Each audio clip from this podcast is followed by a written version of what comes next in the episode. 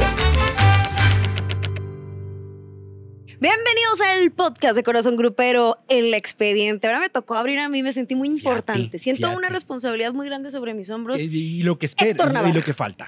Lo que falta, Alex Garza. Por supuesto que sí, gracias por estar con nosotros en este podcast de Corazón Grupero El Expediente. Y bien lo dices, el día de hoy tenemos un tema, Garza. ¿Por qué híjole, cree usted que yo tengo aquí un teléfono, que si el iPad, que si la Porque libreta? la mujer es la cosa más Un preparada. acordeón, en mi tatuaje trae información, trae Bueno, todo. y eso que ya grabó la historia que debe Sí. contarse justamente de las inesperadas muertes del regional. Oye, qué fuerte. Son de personajes que de pronto, Garza, pues uno nunca se imagina que o un accidente Sí. o un asesinato brutal Sí. o eh, persecuciones van a acabar con su o en el mejor momento de su carrera. Es como Qué triste, carajo. me faltó tanto por escuchar de ti, pero con lo poco, por decirlo de alguna forma, porque me queda claro que hubieran sido muchísimos más años de trayectoria, con eso te bastó para ser la leyenda que eres hoy. Sí. Llámese Celina, el propio Valentín Elizalde, que aunque a, a gente no le guste, Hay mucha gente que no le gusta, como bien pero decía, "Mm, pues no, no cantaré bonito, pero ¿cómo vendo gacetes? Sí. Decía su papá y él también lo replicaba igual. Y es cierto, pues a la gente le gustaba, a mí me gustaba porque tenía un estilo. Eh, entonces, mira, imagínate, 27 años apenas, eh, Valentín, que llegaremos más adelante, pero en resumen, este podcast sí es, cuando me puse a estudiarlo y me puse a checar como las historias de todos, me quedaba pensando, ¿será que cuando vienes a este mundo a convertirte en un icono de la música o en algo tan representativo en el mundo musical, es porque va a ser corta tu estancia y te tienes que ir también pisando duro, o sea, dejando Claro. una marca fuerte? seguramente. Será como Seguramente. Y de ahí se desplegan también ¿El esta, esta parte que vamos a tratar ahorita en unos momentos más de cómo muchas de estas figuras alcanzan la consagración una vez que mueren. Sí. O sea, a lo mejor ellos estaban encaminados a ser grandes. Sin embargo, mueren y por desgracia no les toca ver cómo se terminan consagrando ¿Y en la música. llegan a vender ni lo que su Ah, figura? Jenny. Y la propia Jenny. Que también ellos se han encargado de la familia, Ah, aunque claro. también han recibido críticas que yo sigo sin entenderlo, ya lo platicamos en un podcast, que por qué siguen sacando dinero de Jenny. Jenny era una mujer entregada a su familia y si algo le hubiera gustado, y lo puedo asegurar, es que siguieran viviendo de lo que ella hizo y tanto Bueno, trabajó. Bueno, sí, no, pero déjame decirte algo. El señor Pedro Rivera hoy está siendo muy criticado por sacar unos leggings No, es que los leggings no espantosos. tienen nombre. pero no, No. espérate, los Ay, leggings sí, son no, no. espantosos. Sí, Y entonces, aunque me pegue Chicuela, que, No, que, sí. que Chicuela me estaría dando mi- mis manazos ahorita, los leggings son espantosos. Y bueno, entonces. a lo mejor a ti no te gustan, Héctor, pero habrá gente que sí le Ah, gusten. pues ¿Y sabes sí. qué? Vende. Oye, aparte están vende. re caros, don Pedro, 900 pesos. Pero traen la marca de Jenny registrada. Pues trae la cara de Jenny. ¿A poco si te lo regalan haces el No, feo? fíjate que no. Sí te los no, pone. fíjate que no. No, Estás no, a no, dos. muchas Estos gracias. jeans. No, estoy a dos de que sean leggings. Pero bueno, vámonos a ver si nos arrancamos con estos personajes. Por ¿te el parece? principio. Nos vamos por el Vámonos. principio. Sergio Vega el Chaca. Sí. Un eh, intérprete de música de banda Sí. norteño que llevaba un camino importante labrado, pero él, fíjate lo que comentábamos hace unos momentos, no logra ver esta consagración de su carrera hasta que muere. De una manera, pues, hasta cierto punto desesperante, porque hay una narración horrible, sí. de hechos de cómo fue que lo acribillaron en una carretera Sí. en la cual iba a una presentación y la narración viene por parte de Ana Luisa Gómez, que quién es Ana Luisa Gómez era en esos momentos la representante y como prácticamente una hermana para, Sí. para, para Sergio. Que, y déjame, te agrego algo Sí, que, claro. que también eh, descubrí, que ella fue su primera artista. O sea, trabajaba en, en Guadalajara, en una empresa televisora, y cuando decide empezar a manejar artistas, fue el primero, o sea, casi casi quien la padrinó. Y después del Chaca, pues estuvo con Chuli Zárraga, Roberto Tapia, Voz de Mando y Capaz sí, de la Sierra. O sea, actualmente, actualmente Ana Luisa... aprendió rudo con, Sí, con el Chaca. Claro, ¿no? Y aparte de todo, déjate, todo aprendió rudo. También es una mujer sumamente lista. Y entonces eso la ha llevado a que el día de hoy ten- tenga una carrera con, eh, de la mano con algunos otros artistas, como bien lo mencionabas hace unos momentos. Es una gran tiburón de los RP dentro del mundo regional mexicano, Ana Luisa Gómez, que muy amablemente nos dio una entrevista para Corazón Grupero, en donde nos hace la narración de qué fue lo que le pasó a Sergio Vega el Chaca. Que por azares del destino no le tocó estar con él en ese momento porque Sí, iban porque a estar iban. juntos. Ah. Ella se quedó en Monterrey, ahí les va cuando, cuando el Chaca, que bien lo había- habíamos contado en la historia, acaba de desmentir rumores de un atentado, Sí. porque estaba como en un momento de una ola de, de- de sucesos horrendos con muchas estrellas del regional. Y él desmintió. Porque en esos momentos ya sabes que ya empezaban las redes sociales, estamos hablando de 2010. 2010. Entonces ya de repente mataban a cualquiera en redes sociales, era de murió Chabelo, murió fulano de tal y Ya entonces se de repente sonaba, ya retumbaba. sonaba, ya sonaba que él tenía amenazas por parte de un grupo criminal. justamente acaba de desmentir, pero y además decía, bueno, a lo mejor sí me voy a cuidar un poquito más porque era un hombre muy sencillo que viajaba solo, que se movía solo, como que no le daba tanta importancia a cuidarse.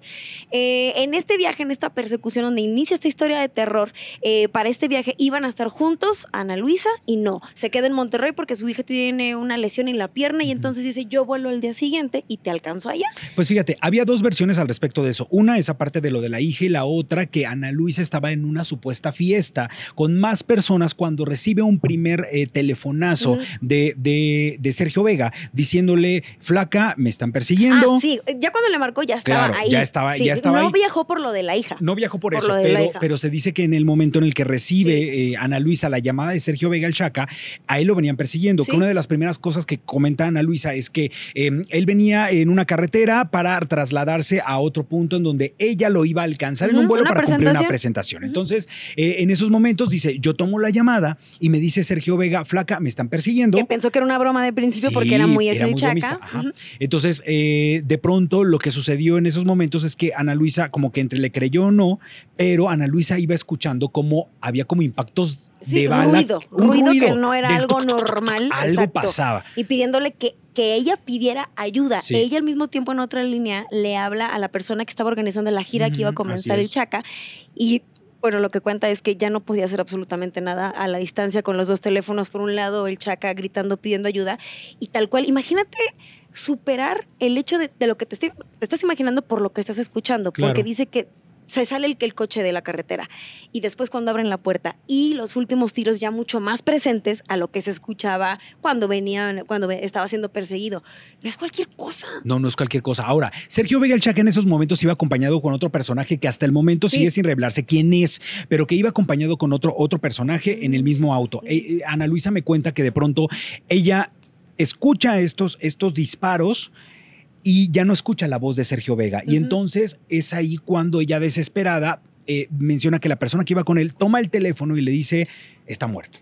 Entonces, imagínate que es Sí, para sí, Ana, sí, eh. Ana Luisa de pronto recibir una noticia como esta, Estar en otro, loca. en otro mood en tu vida, ahorita. Imagínate haciendo un casting de Ay, no. o, o haciendo un podcast, perdón, y que te llegue una llamada que nada tiene que ver con lo que estás pensando y procesando, te saca de tu centro No, por totalmente. supuesto. Y mira, eh, la misma Ana Luisa me, me confiesa que tuvo que tomar terapia. Seguro. O sea, porque ella eh, veía a, a Sergio Vega no solamente como su artista, lo veía también como una persona a la cual le tomó muchísimo cariño, eran confidentes, Sí. se decían absolutamente todo. Y ella, ella, me, me- me comentaba que habían tenido conversaciones previas de cómo querían ser recordados cuando no murieran, cuando, Sí. cuando, cuando muriera y uno hasta u cómo otro. quería el velorio. Imagínate nada más. Porque para eso ella viajó hasta Obregón para decirle a la familia cómo quería que se llevara a cabo ese velorio, porque era algo que ya tenían.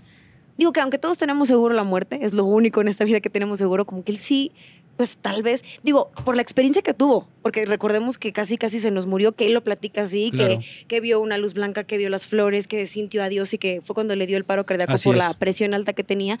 Y él decía que su carrera iba de la muerte hacia el éxito. O sea, ya había tenido una experiencia cercana, igual y por eso lo tenía presente. Sí, y, y dices algo importante, iba justamente hacia el éxito porque cuando sucede esto de que lo matan, la canción que estaba promocionando en esos momentos, Millonario de Amor, Mm. era primer lugar en las listas del Billboard. O sea, el hombre estaba viviendo en esos momentos como toda esta euforia Sí. cuando sucede lo del asesinato. Entonces, él ya no logra ver el impacto Realmente que los tuvo. frutos. Claro, y hoy por hoy es un hombre que sigue siendo recordado, sigue siendo idolatrado a pesar de que estamos hablando de que su muerte fue en 2010, lleva 11 años de, Así de- de fallecido. Entonces, ahí está Sergio Vega el Chaca, una muerte que justamente impactó por la manera en que se dio la situación. Y que me Ahora, extraña que no haya como una película o un, este, una pues fíjate, serie que, o algo. fíjate o sea, que nunca se lo preguntan a Luisa, pero yo creo que alguien se debe estar poniendo las pilas para conmemorar en un, en un tiempo más esta parte de, de la vida de Sergio Vega el Chaca. Ahora, no sé qué tanto se puedan llegar a meter porque la familia que quedó de Sergio Vega, tanto sus hijos, ah, que para empezar,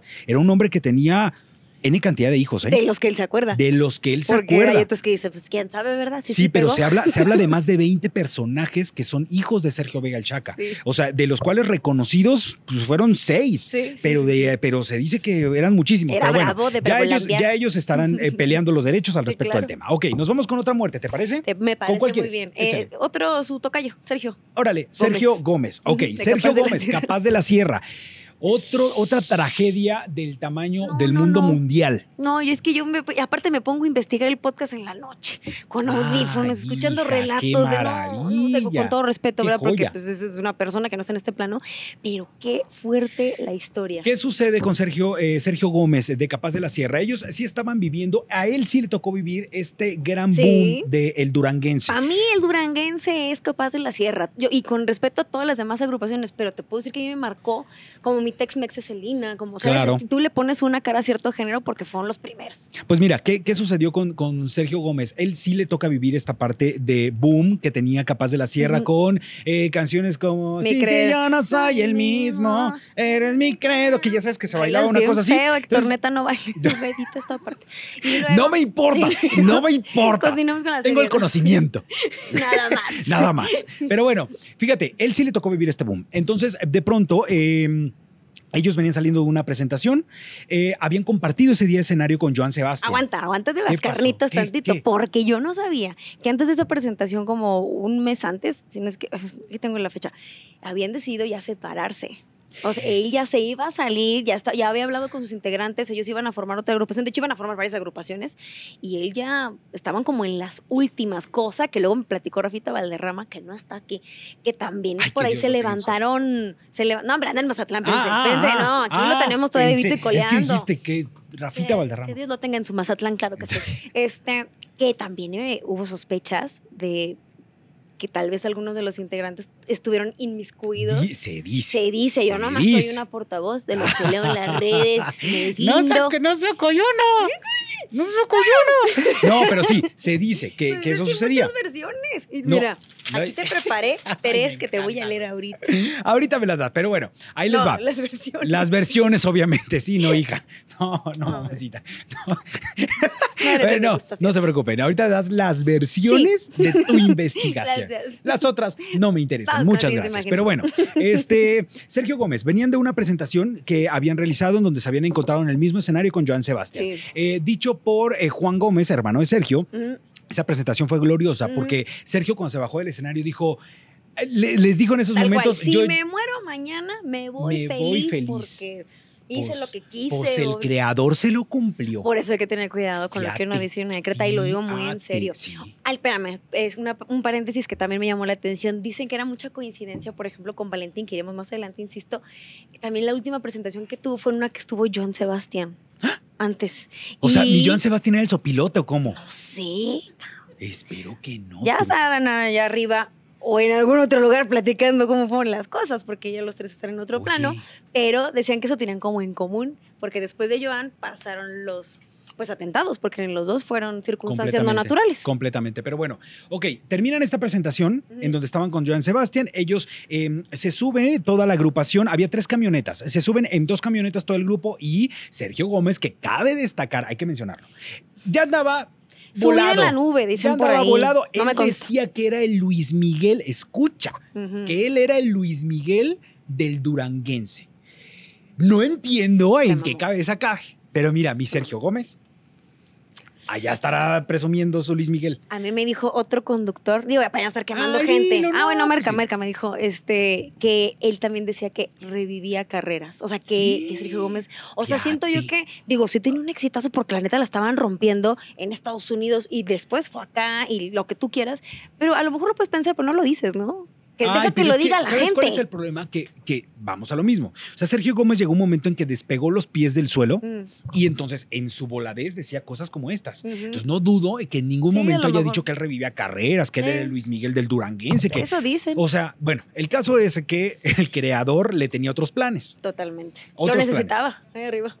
Pues yo creo. Yo creo que yo sí. creo que sí, yo creo que sí. Adelantándose a Luis Adelantándose, Miguel. ¿no? Como ujú. para hacer el preámbulo. Bueno, pero bueno. No sea su pilote, Luis No, Miguel. pero, oye, todos vamos a morir, todos vamos a morir. Algún día le tocará a Luis Miguel, a nosotros ta- También, también, ¿no? Mucho Pero bueno. después. Ok, total, ¿qué sucede? Eh, se suben a las camionetas. Eh, Él se sube con dos empresarios más. Así es. Sergio Gómez se va en otra camioneta, o sea, al otro grupo lo pelució y entonces todo el grupo se fue en las otras dos camionetas y él en su camioneta con los este, ¿Era algo que acostumbraba a hacer viajar aparte? Eh, decía Juan Gómez, su hermano, que sí, que a él le gustaba mucho viajar aparte. Fíjate nada más, o sea, pelució a todos y él se fue aparte. Pero Conozco varios. bueno, pero bueno. Ok, entonces iban en la carretera cuando un comando armado Sí. los intercepta. Espérame, porque primero se, se hicieron pasar como eh, Policías federales. policías federales. Así es. Y a partir de ahí ya empezó el secuestro. Así es, se llevan eh, a Sergio, a Sergio Gómez con los dos acompañantes.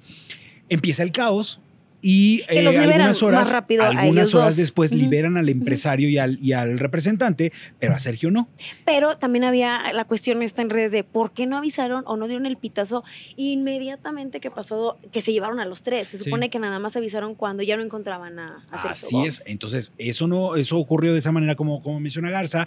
Eh, hay horas de desesperación porque no se sabe qué era lo que pasaba con Sergio Gómez, porque Sí. habían soltado los otros dos, pero a Sergio no. Exacto. Y lo que sucede prácticamente 40, no, 28, 29 horas después fue que encuentran el cuerpo de Sergio Gómez mutilado, Sí. quemado, eh, sus- torturado. que, torturado o sea, completamente. no, no fue una muerte pacífica, definitivamente no fue un tiro de gracia, fueron lo que no saben es si durante todas esas horas que no encontraban el cuerpo, porque fue un día en la noche, pasa otro, y al tercer día lo encuentran en la día. mañana. Que, que estuvo viviendo Claro. Sergio, ¿no? Porque, o sea, digo, dicho sea de paso, eh, la manera tan sanguinaria con la cual pues lo torturaron, Sí. no se sabe si él lo vivió o fue ya después cuando había Claro. fallecido, eh, o había muchas O porque había cosas en ese tanto dolo, ¿no? Bueno, eh, la- la- el, el cuerpo de Sergio fue reconocido por el tatuaje de pantera que llevaba en el brazo. Por eso lo reconocieron. O sea, imagínate cómo lo dejaron. y lo, lo encontraron en, al- en la orilla de una carretera, Así que es. donde encontraron el cuerpo. Que fíjate que vi en, en, en redes también que le habían puesto una capilla muy linda, como para recordar que ahí había lo habían encontrado y hoy por hoy está destruida Imagínate lo nada que le más. sigue. Ahora, o sea, ¿cuáles ahí son- hay algo Sí. muy extraño. ¿Cuáles son los rumores que se desprenden de la muerte de Sergio Gómez? Son varios. Y aquí seguramente tienes tu lista. No sé si Y yo te voy a decir, y tú- yo te digo, yo te digo, y tú me dices cuál de esas Vale. sí aplica y cuál de esas no. A ver, Ok, una, que se había relacionado con una mujer prohibida. sí. O sea, con la mujer de algún eh, este, eh, De algún líder no- criminal y no le gustó la cosa y sópale. ¿Por Otra. qué? ¿Por qué? Porque tenía las- los, los genitales quemados. O sea, era, como una agresión que llamaba muchísimo la atención, directamente destruidos. Completamente. Eh, ahora, ¿qué, ¿cuál es otra vertiente? La otra vertiente es que eh, él ah, había recibido amenazas de no presentarse en Michoacán, que fue donde ocurre eh, todo este rollo, y que él, por la necedad, dijo, como Chihuahuas no. Y ahí te va, yo tenía la versión justo algo muy parecido, pero que sí, sí, tenía que mocharse con un porcentaje de las presentaciones. Y no en- quería. no. Entonces va, se presenta Sí. y dicen, ah, nos desobedeciste, bueno, pues tómala. Entonces, esas son las dos versiones que Hay yo conozco. más. A ver, échala. Pues hablando como de esta, de esta onda de los grupos rivales, que supuestamente eh, Capaz de la Sierra había dado una presentación para alguien incómodo para otro, gru- para otro Ah, grupo, claro. y entonces ahí se había armado un conflicto y había quedado como en medio. Es otra versión que también está por ahí rondando. Pues mira, eh, sea la versión que sea, hoy por hoy Sergio Gómez ya no está, con este nosotros. plano, o sea, ya no está en este plano. Sí. No le tocó ya ver cómo eh, terminó convirtiéndose también en una leyenda, Sí. porque pues hoy por, hoy por hoy lo mencionamos porque eh, pues vamos, este, tiene una relevancia dentro de la- del regional mexicano y sobre todo del duranguense, porque Sí. pusieron un antes y un después con respecto a esta, a esta Totalmente. Y bueno, eh, te- a poquito tiempo después, él esperaba un Grammy en el que, el estaba nominado, se lo terminó llevando, pues ya fue un Grammy, hubo un galardón póstumo. Y lo, otra cosa que encontré es que te dije de la película para el Chaca, pero para Sergio Gómez sí se intentó hacer una película que estaba ahí como un poco turbia la situación porque Sí. no estaba autorizada y en esta película dejaban como culpable a la viuda. Así Otra es, versión más que nadie entendía por qué entonces ahora a ella se le, se le culpaba. Es que aquí hubo, aquí hubo un, este, también otras vertientes, porque una vez que muere, los derechos del grupo Capaz de la Sierra se le quedan a la viuda a Felicitas. Felicitas se queda con los derechos, pero también reclamaba los derechos Juan Gómez, el, hermano, el hermano. que tuvimos nosotros en Corazón Grupero. Sí. Entonces, él formó su propia agrupación y hubo una serie de pleitos entre ellos. ¿Qué sucedió? Que eh, un- eh, hubo un video home Ajá, un video. un video sí. home que fue autorizado por la familia eh, de Sergio de Sergio Gómez, incluido su hermano eh, Juan, que en donde dejan mal parada Felicitas. Muy mal parada. ¿Por qué? También Porque también muchísimas dudas. es que te voy a decir una cosa. Se dice también, está nada comprobado, pero se dice que Sergio Gómez ya había tomado la decisión de pedirle el divorcio a Felicitas. Y ella, al verse en esta disyuntiva de seguramente si ya se va a divorciar de mí, me, deja- me va a dejar así, Claro. hay sospechas de que algo tuvo que ver. Y repito, hay sospechas, todo está, Es todo está ahí cual- este, puesto en, en, en redes ese tipo de situaciones tan complicadas, tan extrañas, tan fuertes, obviamente se levantan las dudas de cualquier persona. Lo volteas a ver con cara de culpable. Quien está alrededor, quien sepa sus movimientos, hacia dónde iba, pues, cualquiera podría ser un sospechoso. Ahora, hablando de sospechosos y cambiando de, de personaje, lo mismo ocurrió con Valentín Elizalde. Que Valentín Elizalde también, o sea, vivía un momento en el cual él era extremadamente popular, sobre todo en la parte norte del, del país. Y lo que sucedió con él es que va a una presentación en Tamaulipas junto con su primo Tano Elizalde. Sí. que es el que entra en la disyuntiva de las Hoy sospechas. por hoy están calientísimas. Por supuesto, por supuesto. Y la familia, o la familia de Valentín hoy no puede ver a Tano en ningún momento. Pero bueno, ¿qué, qué ocurre? Eh, se presenta Valentín Elizalde en una fecha en Tamaulipas. A la hora que sale de esta presentación, se toma unas fotos con unos fans, se sube a, sus a su camioneta, avanza en 50 metros y un grupo armado, pues empezó con una ráfaga de, de balas. y 75 tiros nada más recibió nada más, Valentín. Nada más. Entonces hicieron coladera la, la, la camioneta. Y ahí es en donde entra eh, lo- a lo sospechoso, porque Tano Elizalde es el único personaje. Que curiosamente durante la ráfaga y los tiroteos, él logra salir de la camioneta y justamente pasa un taxi al cual se puede subir. Sí, no es y una. entonces fíjate, li- o hay sea, tres está- versiones. Digo, no digo que no va a pasar, pero está como muy complicado. Oye, ¿no? para los eh, cientos y cientos de balas que ah, agarraron ahí, pues claro está que había un problema. Ahora, ¿qué, qué, cuáles son las versiones que da Tano? Una, que fue la que menos creyó la familia, que eh, una vez que empezó la ráfaga de balas, él logra salir de la camioneta y se va a esconder atrás de un tráiler y ahí permanece asustado hasta que escucha que todo eh, pasó, se acerca y ve que Valentín murió. Otra No, y la versión. del taxi también. Ah, claro, ahí va. La otra versión es que eh, él siguió, siguió dentro de la camioneta, pero se escondió de tal modo que ninguna bala le tocó. O sea, que, que sí tenía un par de impactos después. Matrix. Y que, claro, y que, pero no era nada grave. Entonces, esa es la versión que también la gente, la gente, sobre todo este, la familia de Valentín, no creyó. Y otra es la que mencionas del taxi. O sea, que justamente cuando él salió de ahí, pasó un taxi, entonces se subió y entonces logra salir del.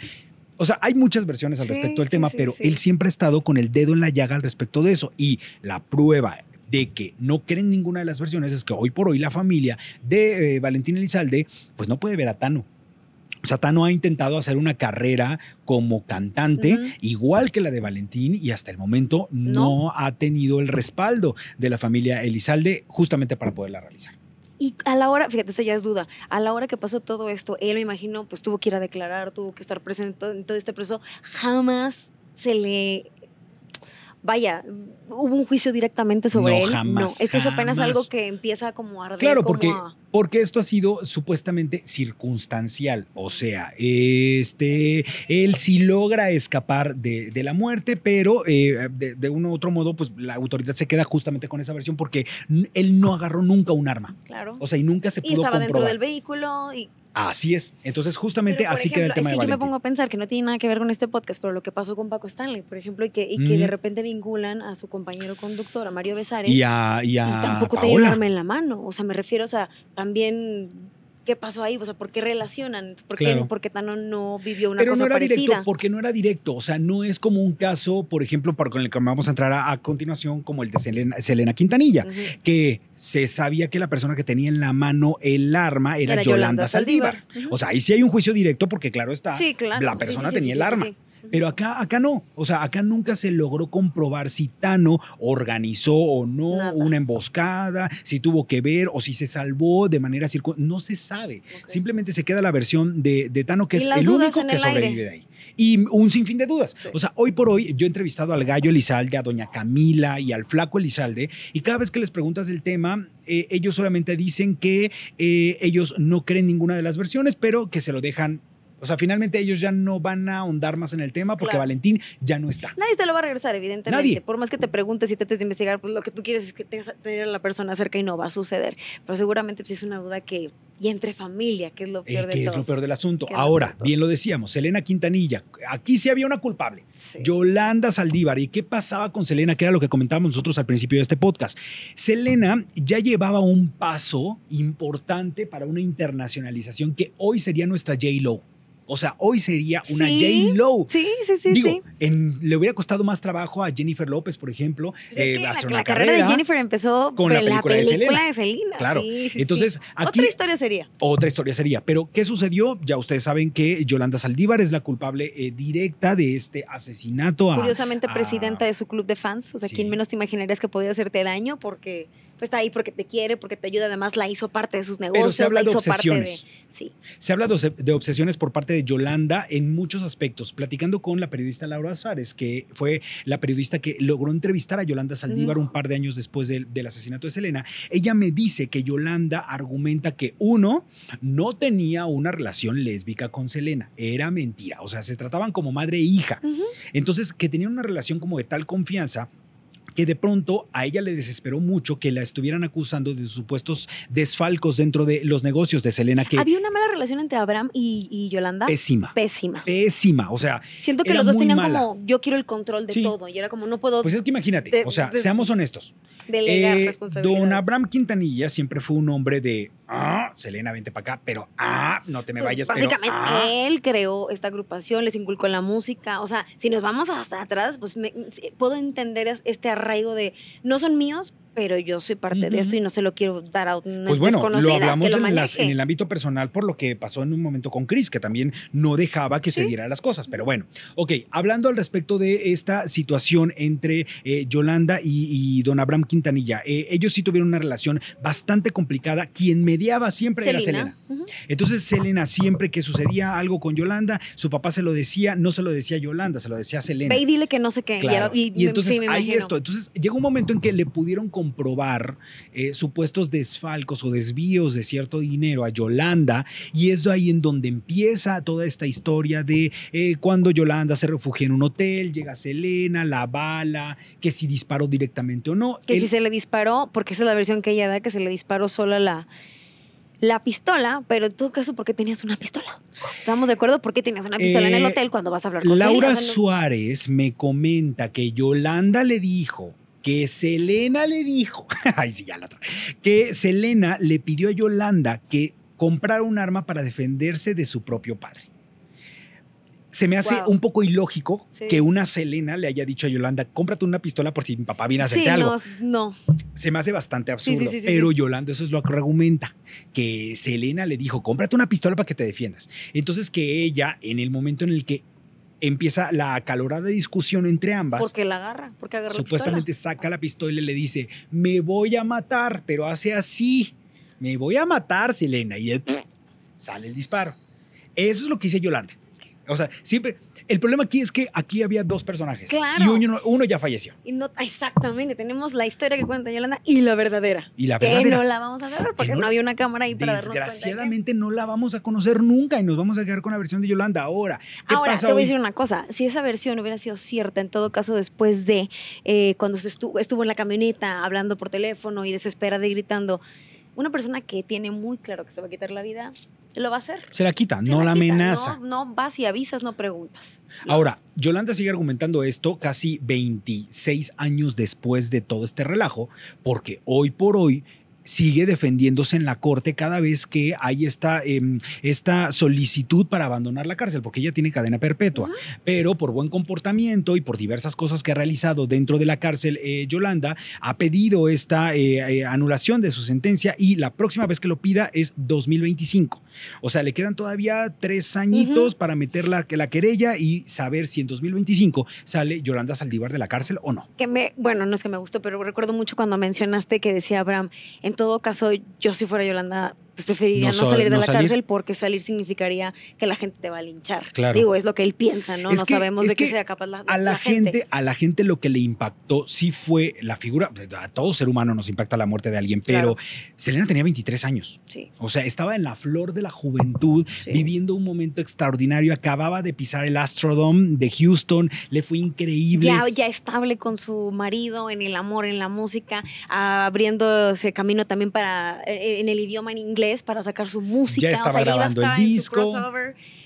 O sea, estaba estaba Cumpliendo en la muchos flor, sueños. Cumpliendo sueños. Estaba a punto de hacerlo, de lograrlo. Ya la, música en México y en América Latina se escuchaba mucho de, Sí. de Selena, pero hacía falta su presencia. Claro. Lo que sucedió fue que le cortaron las alas. Entonces Sí. le cortan las alas a una mujer de 23 años. En las circunstancias en las que se da, claro está, la gente está enojada y lo que le sigue con Yolanda claro. Saldívar, a pesar de que han pasado veintitantos años de este suceso. Entonces, Exacto. bien lo dice Don Abraham Quintanilla, vale más que esté viva dentro de la cárcel a que un fanático pues cumpla una, una situación con, con. Yolanda que que tampoco estaría tampoco bien. estaría o sea, bien, claro, definitivamente nadie tiene derecho a quitar la vida a nadie. no es justicia por justicia, o sea, No. no se trata de eso, pero, Pero sí por algo lo está expuesta. diciendo Don Abraham.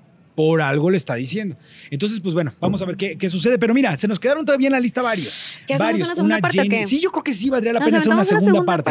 Una Porque hay segunda más parte muertes, más de las que tenemos en el programa de corazón, tenemos otras más que. Oye, la Jenny. Nuestra Jenny Rivera, que también se nos fue de una manera intempestiva y que no supimos ni cómo pasó. Ni Pero también hay que. Piña. Celso Piña, que también hay que dedicarle una mención especial a Celso Sí. porque la familia ha estado como muy, pues, eh, insatisfecha, muy poco satisfecha con lo que le dijeron los médicos de lo que sucedió Sí. con, con Celso Piña. Pero Entonces, muy bueno, molestos. Sí. muy molestos. Pero bueno, ahí está. Ay, pues bueno, estuvo buena la chisma. Ay, lo que Espero que les haya falta. gustado este podcast. Eh, pues esperemos la segunda parte de las Claro muertes inesperadas claro del regional. Fue un placer. Les mando un beso. Alex Garza y Héctor Navarro. Adiós, gracias, tíos.